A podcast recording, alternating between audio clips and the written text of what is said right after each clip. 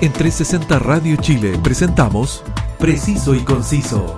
Entrevistas, información y opinión con lo más relevante de la actualidad, cultura y espectáculos de Chile y el mundo. Conduce Roberto del Campo Valdés. Preciso y Conciso por 360 Radio Chile. Actualidad en línea. Un gran saludo para todos y gracias por estar siempre en la sintonía de 360 Radio Chile, que llega a todos ustedes por nuestra señal web y descargando eh, nuestra app para disfrutar 24/7 de nuestra compañía musical y la mejor programación. Te saluda Roberto del Campo Valdés y estás escuchando Preciso y Conciso. La histórica Convención Constitucional será el órgano encargado de redactar una nueva constitución política. Sesionará por primera vez el domingo 4 de julio a las 10 horas en la sede del Congreso Nacional de Santiago. Así, partirá un trabajo que durará nueve meses prorrogable por tres más y que finalizará con un plebiscito ratificatorio. Son muchos los aspectos que queremos conocer de esta histórica cita y uno de los aspectos es el elemento comunicacional. Para conversar al respecto, al teléfono tenemos a la directora del medio digital tomaterrojo.cl y gestora de la campaña Les estamos escuchando. Al teléfono, la periodista Fresia Ramírez Inostroza. Muchas gracias, Fresia, por estar hoy en Preciso y Conciso. Hola Roberto, muchas gracias a ti por la invitación. Un gusto para mí estar en Preciso y Conciso. Para mí también es, es un privilegio poder, eh, poder contar contigo. Y, la verdad es que queremos eh, eh, conversar, como te decía, sobre, sobre muchos aspectos y sobre esta campaña que sobre la, sobre la cual ya están circulando en redes sociales y donde, donde se está invitando en definitiva a las personas a, a, informarse y a estar atentos de lo, que, de lo que va a ser el trabajo de los 155 constituyentes electos y ya ratificados y que jurarán, como, como acabo de mencionar, este domingo 4 de julio a las 10 horas.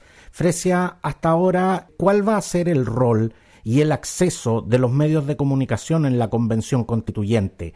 ¿Las sesiones van a ser públicas como en el Congreso o esto va a ser lo más cercano a un cónclave?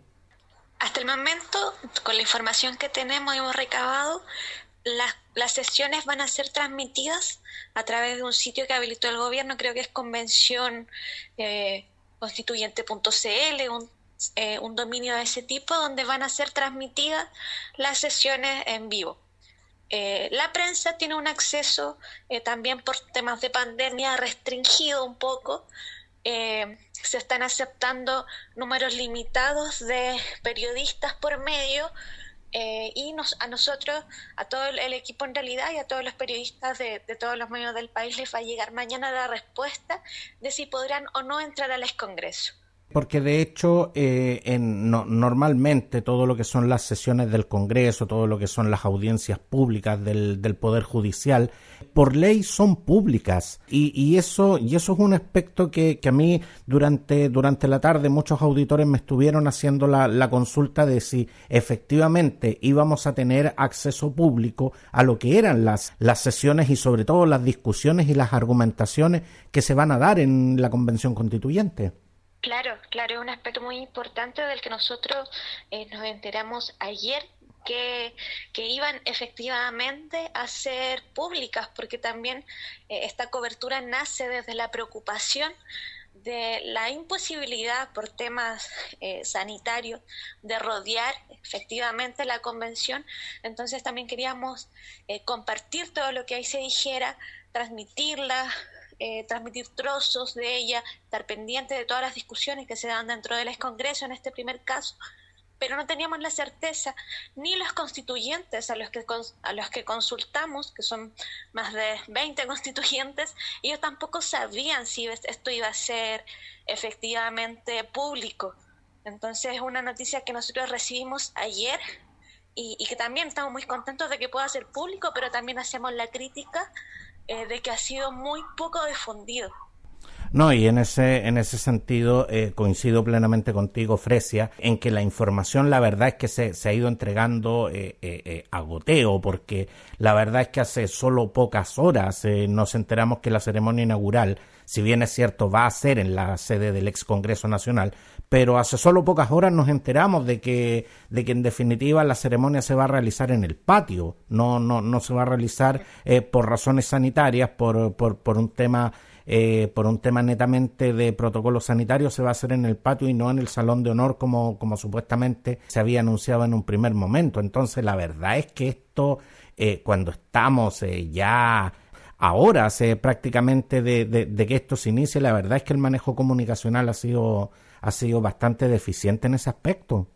Exacto. También concuerdo con, y creo que ese el término, ha sido bastante deficiente. Yo no sé si tal vez hay algún desinterés en que, en que se sepa realmente que se van a, eh, que todas estas discusiones van a ser públicas, un desinterés también por, eh, por cómo se ha eh, promocionado desde el gobierno que este domingo comienza la, la convención hay súper poco ambiente como el que suelen generar cuando hay algún tipo de elección.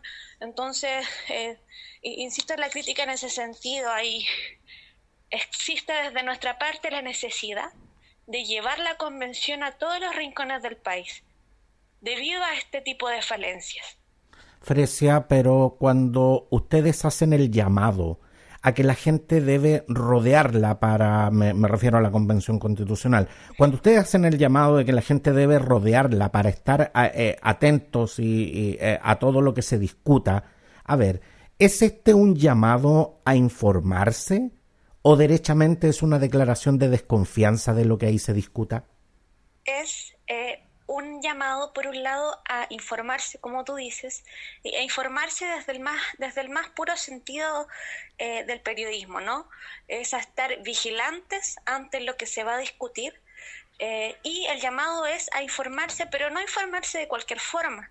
El llamado a informarse a través de medios eh, territoriales, medios de comunicación que llevan más de 20 años, muchos, siendo radios comunitarias, televisión comunitaria, y no informarse a través de los grandes conglomerados que sabemos cuál ya es previamente la información que van a entregar ese día, probablemente sobre los disturbios que se provoquen eh, a raíz de represión de carabineros en la Plaza eh, de la Dignidad, donde está llamada una manifestación, en la Plaza de Armas, en la Universidad de Chile, donde nosotros vamos a tener a periodistas eh, en esos puntos para que nos comenten desde el territorio, desde esta visión del periodismo, eh, que ellos nos comenten cómo van sucediendo las cosas realmente, estando ahí. Entonces el llamado es a eso, es a informarnos con información verídica, información nacida eh, desde, desde, un periodismo vigilante hacia la convención. Eh, y también esta campaña tiene una segunda patita, que es la territorial, es donde además de nosotros articular este gran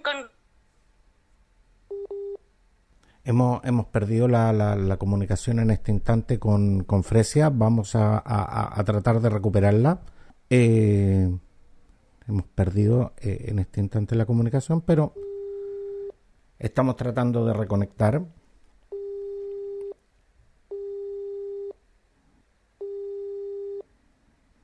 Estamos tratando de reconectar la comunicación con la periodista Fresia Ramírez, directora eh, del medio digital eh, Tomate Rojo. Estamos teniendo algunos problemas, pero, pero seguimos insistiendo porque nos interesa mucho poder conversar y poder, eh, poder, conocer, poder conocer los diferentes aspectos. ¿Aló? ¿Aló, Roberto? Sí, ya. Te habíamos perdido momentáneamente, Fresia, pero, pero afortunadamente ya, ya te recuperamos para continuar esta, esta interesante conversación sobre esta histórica cita que se va a desarrollar el 4 de julio a las de 10 horas en el, en el ex Congreso Nacional. Fresia, estábamos eh, hablando de que eh, ustedes están eh, a través de esta campaña haciendo el llamado a la gente a informarse y, y, a sobre todo estar pendientes, a literalmente rodear la convención constituyente. Te preguntaba si esto no es eh, derechamente una declaración a la desconfianza de lo, de lo que ahí se discuta. Creo que por el contrario, más que una declaración a una desconfianza, queremos vigilar en el sentido eh, en, el que también eh, hay que informar sobre las discusiones que se están llevando, explicar eh, a qué acuerdos se llega tal día, eso en concreto, qué significa. Necesitamos que las personas eh, la rodeen de esa forma, la vigilen de esa forma, a través de, eh, de como te comentaba, este, este conglomerado y bueno, también todos los, medios por los que quieran informarse, por supuesto. el llamado es a ese. No es un llamado a la desconfianza, sino un llamado a estar atentos y atentas. Ahora, en el manifiesto que ustedes eh, hicieron, eh, señalaron que múltiples medios de comunicación comunitarios van a asumir la tarea de generar una transmisión especial para informar justamente a la gente. Fresia, ¿cuáles son esos medios y cuál es la diferencia que, que, ustedes se plantean en lo que es la entrega de información que va a emanar de esto, de, Perdón. ¿Y cuál es eh, eh, la diferencia que ustedes eh, pretenden establecer en la información que va a emanar de los medios de comunicación masiva? Mira, son en total 32 medios de comunicación. no, creo que pueda alcanzar a nombrártelos todos en este momento. pero entre ellos nos encontramos nosotros, distintas radios comunitarias como Radio Aine, Radio Manque, Radio Juan Gómez Milla, Radio Energía del Monte, Radio Extremo de, eh, de Reñaca, eh, también tenemos a TV Chaya de Arica, a Señal 3 de la Victoria, a la revista Ecorraíz, eh, Canal 3 del Maule.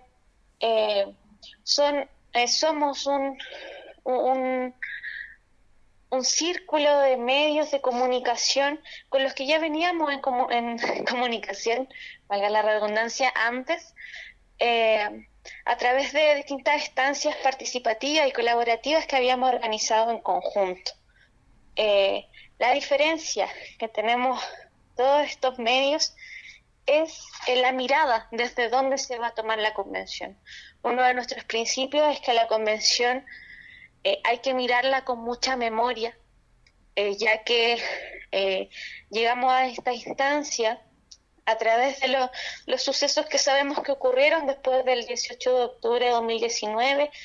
sabemos que para que comience esta convención, y lo saben muchos constituyentes, hubieron muchas vidas que se perdieron, muchos ojos que se perdieron, eh, y esa información eh, a, la, a, la, gente le llega de una forma diferente a veces, eh, diferente en el sentido en que, por ejemplo, tras la última votación, seguimos viendo cómo en los medios tradicionales, especialmente en la televisión, de un panel de seis personas, cuatro son de derecha, uno es concertacionista y hay alguien de la lista del pueblo, por ejemplo.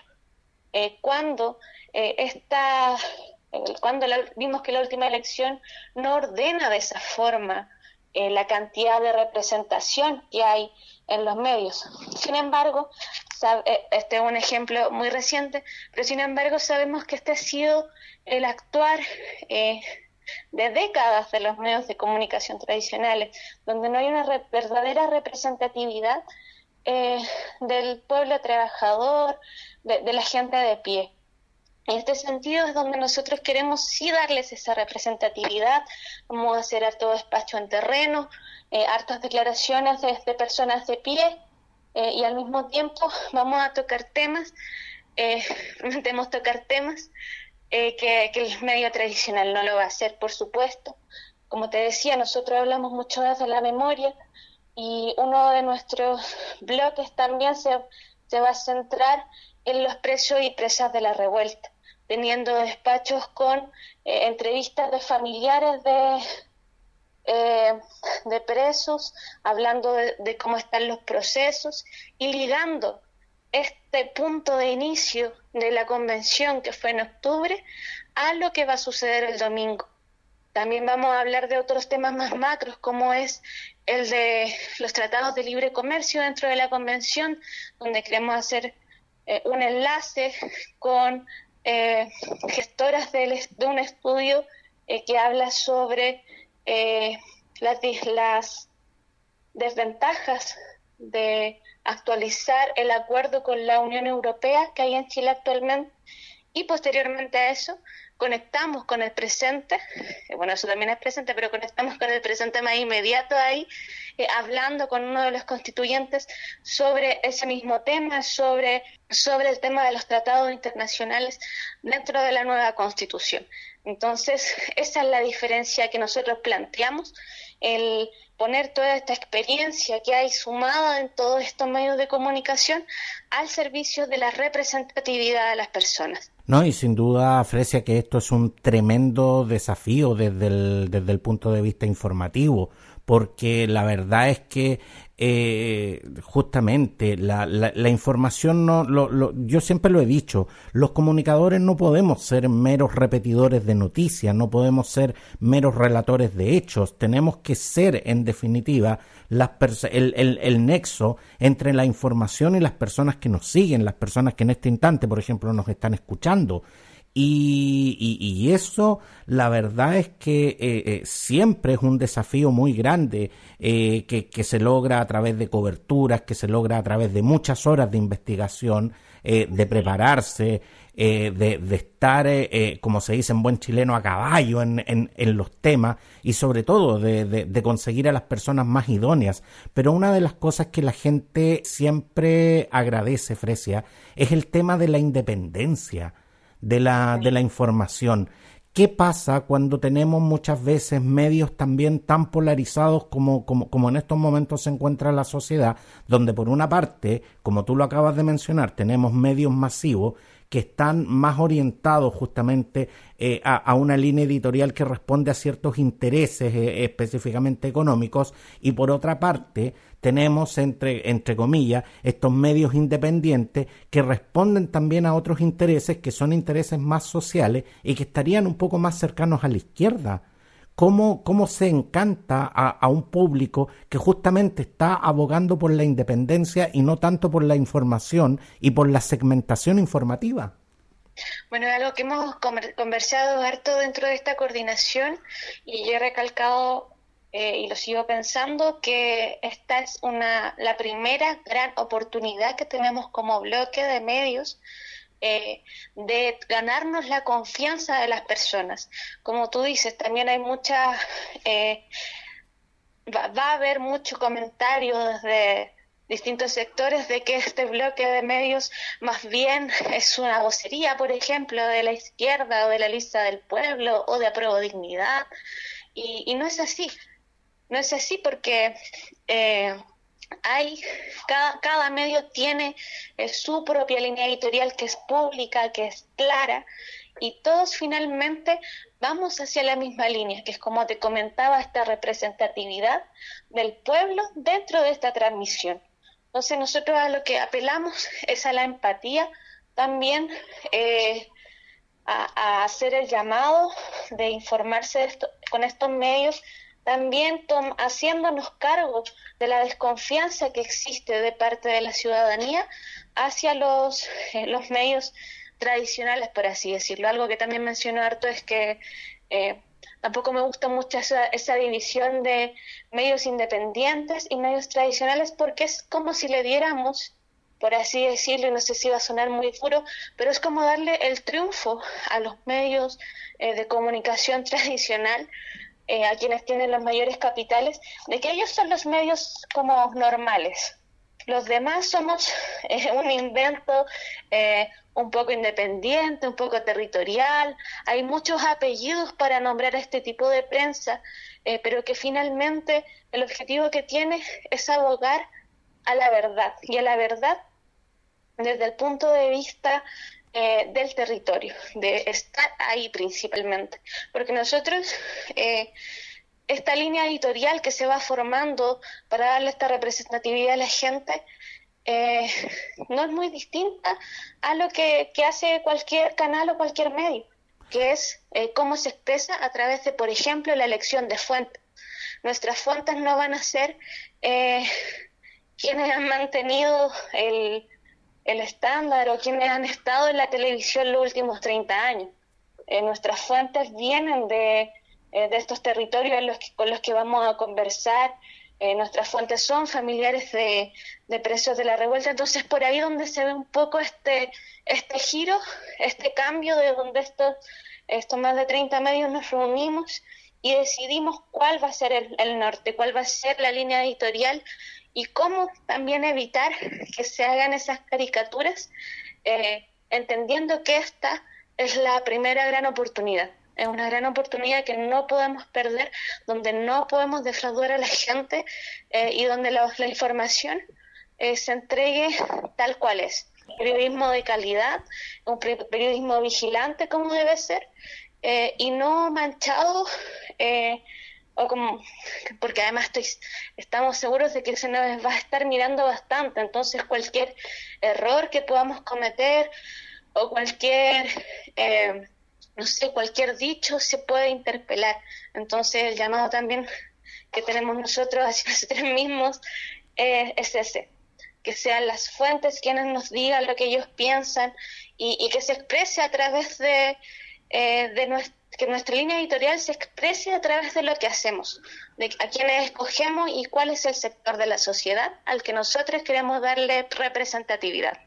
Exactamente, estamos eh, frente a una cita histórica de la cual obviamente eh, no nos queremos restar eh, como medios, como, como comunicadores, como, como en definitiva difusores y además tenemos, tenemos una oportunidad única de, de poder registrar todo esto pero, pero en definitiva, yo siempre he pensado que los medios eh, eh, independientes, no independientes, tradicionales, no tradicionales, todos, todos en definitiva perseguimos lo mismo, informar, entregar información. Ahora, claro, la diferencia son los énfasis y son las tendencias. Y obviamente yo en ese sentido soy muy claro con la audiencia.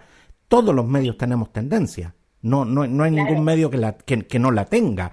Ahora, usted que me está escuchando eh, usted es libre de informarse eh, por el medio que a usted más lo represente o por la información que usted a la cual usted le esté dando veracidad. Pero en ese sentido me parece importante y por eso es que eh, me, parecía muy interesante, Fresia, poder contar contigo hoy para poder conversar sobre estos aspectos y para poder decirle en definitiva a nuestra audiencia que tienen otras alternativas también para informarse que no somos ni mejores ni peores, tenemos, somos distintos en definitiva. Y, de hecho Tomate Rojo es eh, un medio de comunicación independiente de, de, voluntarios y voluntarias cubriendo justamente lo que, lo que son las temáticas de la emergencia climática, ecología, de manera muy crítica. Este medio, de hecho, eh, ustedes lo pueden encontrar en, en, en su website eh, tomaterrojo.cl y yo personalmente se los recomiendo porque tiene de verdad información muy interesante. Eh, asumo que, a ustedes les interesa cubrir las eh, implicancias de este rubro, pero ¿les gustaría tener un rol más activo en visibilizar las temáticas medioambientales y no quedarse solo en el rol de informar? Eh, primero, muchas gracias por la recomendación que le hace a nuestro sitio para el equipo. Es muy emocionante. Estos días también nos hemos enterado que mucha, nos conoce mucha gente de la que pensábamos, así que primero gracias por eso. Y respondiendo a tu pregunta, eh, el haber comenzado la gestión de esta iniciativa, eh, yo creo que marca lo que hemos venido pensando hace tiempo en conjunto, que, que la información es una herramienta muy poderosa y que podemos informar de maneras diferentes. Hace unos meses eh, organizamos en conjunto con el colectivo ecológico de acción y la Escuela Agroecológica Reverde eh, el festival Chao al TPP 11. Dos festivales, dos versiones diferentes. Eh, y lo que hicimos ahí fue exponer información e intercalarla con cultura, que es algo tan necesario, algo que necesita tanto espacio y que además atrae eh, a mucha gente, sobre todo en tiempos de pandemia, donde eh, es necesario acompañar también a las personas en su casa. Entonces, en esa línea es donde eh, creemos que la información, el periodismo, se puede dar de maneras muy distintas y es donde también tenemos el espacio para innovar, para ser creativos y en esa misma y en ese sentido, perdón, es donde también comenzamos la articulación de esta red de medios, donde tiene nombre, eh, con la que vamos a partir este domingo a, partiendo, eh, acompañando, vigilando a la convención constituyente. Entonces, eh, por ahí creo que va la, la, respuesta. El periodismo puede involucrarse de maneras diferentes y no dejar de ser periodismo, sino que informar, comunicar de la manera en que mejor llegue a las audiencias. Exactamente, de hecho, el, el, como, como te decía, los comunicadores no podemos ser meros relatores, también tenemos que ser entes activos en lo que es la generación y sobre todo la difusión de este tipo de información. Y de hecho Tomate Rojo es, es un medio que también ha dedicado eh, amplio espacio a lo que son los temas de la denominada resistencia de las eh, comunidades a los grandes proyectos industriales y a la defensa del, del medio ambiente. Fresia, ¿Qué opinión te merece la negativa del gobierno a los requerimientos de los pueblos originarios para la ceremonia inaugural de la Convención Constituyente y el emplazamiento que hacen de que si no se cumplen se retiran de la Convención? Yo creo que este es uno, como, ya me lo hemos dicho, un momento histórico, el inicio de, un momento crucial como es la creación de una nueva constitución. Entonces, eh, Personalmente creo que, que nuevamente se le está eh, denigrando a los pueblos originarios, se le está restando espacio, se le está faltando el respeto una vez más de, este, de esta falta de respeto sistemática que se le ha hecho de parte del Estado chileno. Entonces, la reacción que en bloque tienen a mí me parece súper válida. Eh, la petición de la renuncia me parece también válida. Sin embargo, eh, eh, es algo que probablemente no sea cedido. Entonces, en ese sentido, eh, es momento de comenzar con, con, estos, con estas visiones bien claras.